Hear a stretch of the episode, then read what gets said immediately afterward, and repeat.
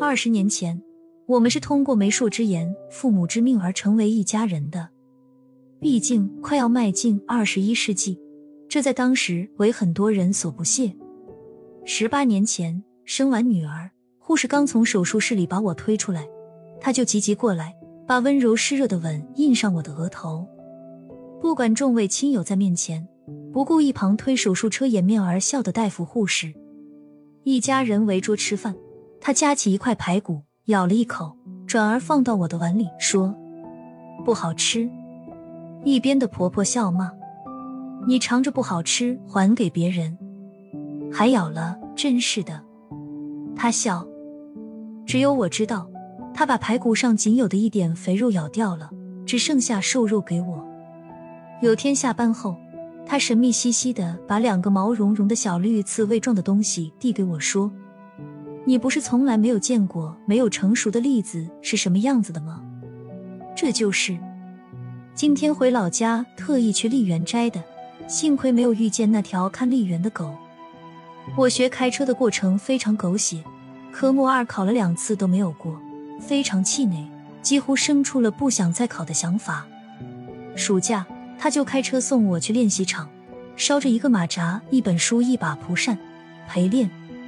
那会儿。他穿长裤衬衫，七八月的阳光炙热难挨，尤其是下午两点以后，热空气蒸人，说大地是个蒸笼也不为过。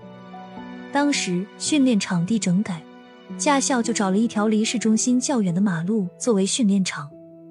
下了教练车，看见他坐着马扎，摇着蒲扇，目不离书，坐在路边人行道仅有的小小树荫里，汗湿衣背。我不让他陪。不要俩人都受罪，他却不许说路太远。我骑电动车，他不放心。二是天热，他开车送我快一些。再就是给我压阵，教练以及学员都笑他，劝他说用不着，也没有必要。他却依然雇我。一个暑假下来，我考过了，他也变成了小麦色，胳膊都晒爆了皮。他知道每年的二月十四日是情人节。不过说是洋节，他也知道七夕是中国人的情人节。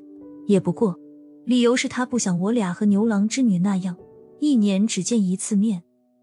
他明确告诉我，属于我们的节日只有两天：正月十六我们相亲日，五月十六我们结婚日。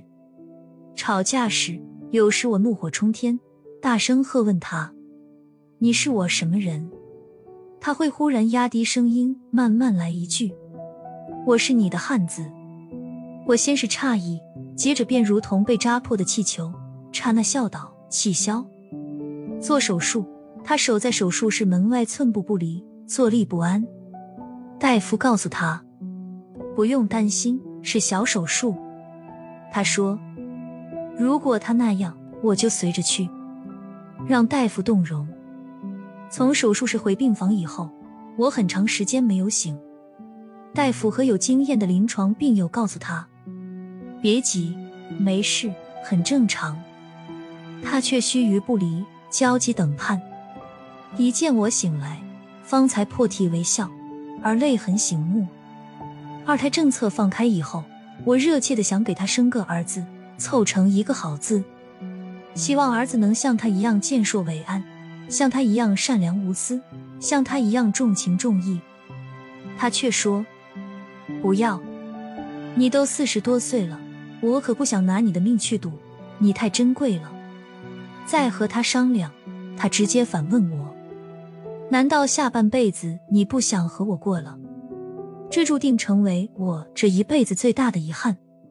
我写这些，不是想说他有多好，而是希望下次吵架的时候，我有理由原谅他。